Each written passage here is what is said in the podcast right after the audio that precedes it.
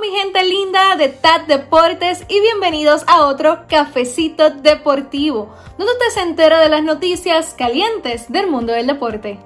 Tenemos que comenzar con el fútbol porque la Liga de Campeones ya tiene finalista. El Chelsea ayer venció al Real Madrid dos goles por cero. así que ahora yo quiero saber a quién ustedes le van. ¿Quién estará alzando esa orejona? ¿El Chelsea o el Manchester City? Los leeré por aquí en los comentarios.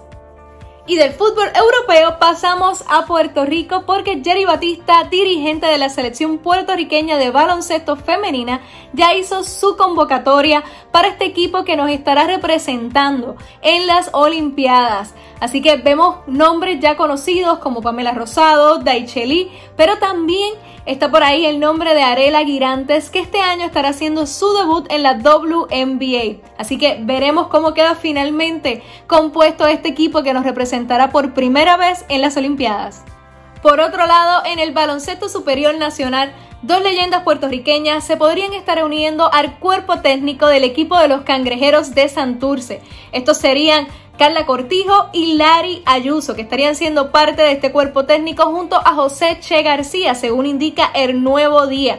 Así que estaremos pendientes a todos esos movimientos que estarán sucediendo en el baloncesto superior nacional de camino a lo que será la próxima temporada. En la NBA, mi gente, Kyrie Irving continúa metiéndose en problemas y esta vez también se llevó con él al equipo de los Nets, ya que ambos fueron multados por 35 mil dólares por la liga debido a estar limitando el acceso de la prensa a entrevista. Esto está por regla de la liga, los jugadores tienen que estar disponibles, el equipo tiene que estar disponible y esto pica y se extiende. Ahora vienen los playoffs y las entrevistas aumentan, los media abilities también, así que veremos a ver cómo esto madura y continúa, así que estaremos pendientes.